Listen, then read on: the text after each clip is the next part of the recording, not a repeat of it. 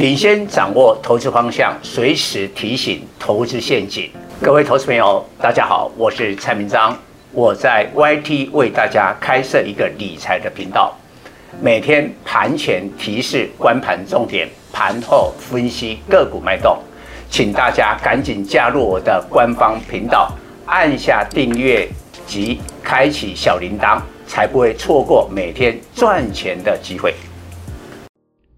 各位粉丝朋友，大家好，我是陈章，现在是礼拜五盘后的分析。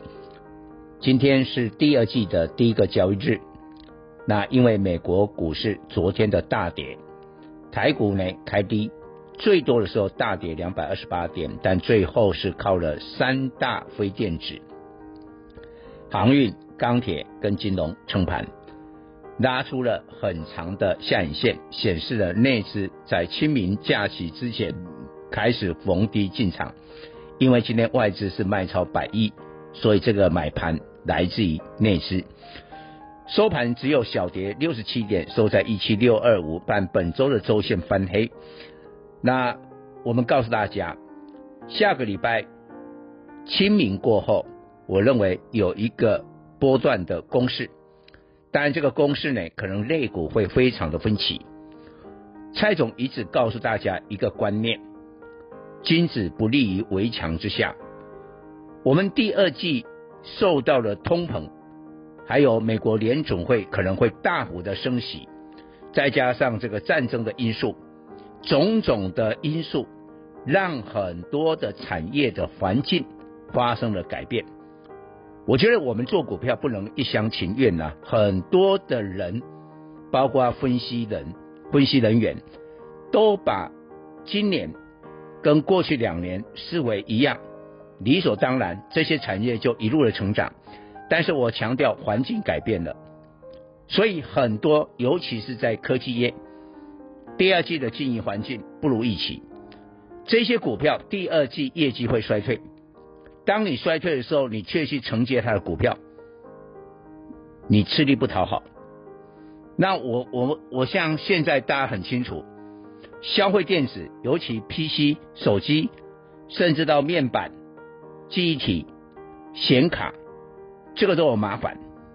所以你看今天的盘是谁压低的？晶圆双雄，台积电跌八块，收在五八九。那世界先进或者联电这些晶圆代工都下来，机体的话，华邦还在破底。然后呢，联发科虽然守在九百，但是呢，中国的智慧型手机大概已经传出被砍单的二十趴，这个都是麻烦。我跟各位讲，以蔡总现在对电子次产业的分析，我认为第二季的业绩要成长的不多了。大概只有百分之二十，百分之八十都会衰退，这个跟大家看到的资讯很不一样，因为大部分分析的人都停留在过去两年的旧思维，没有把通膨、没有把升息、没有把战争因素给导入。我认为呢，除了少数的，比如资料中心、伺服器还会成长以外，其他不容易成长。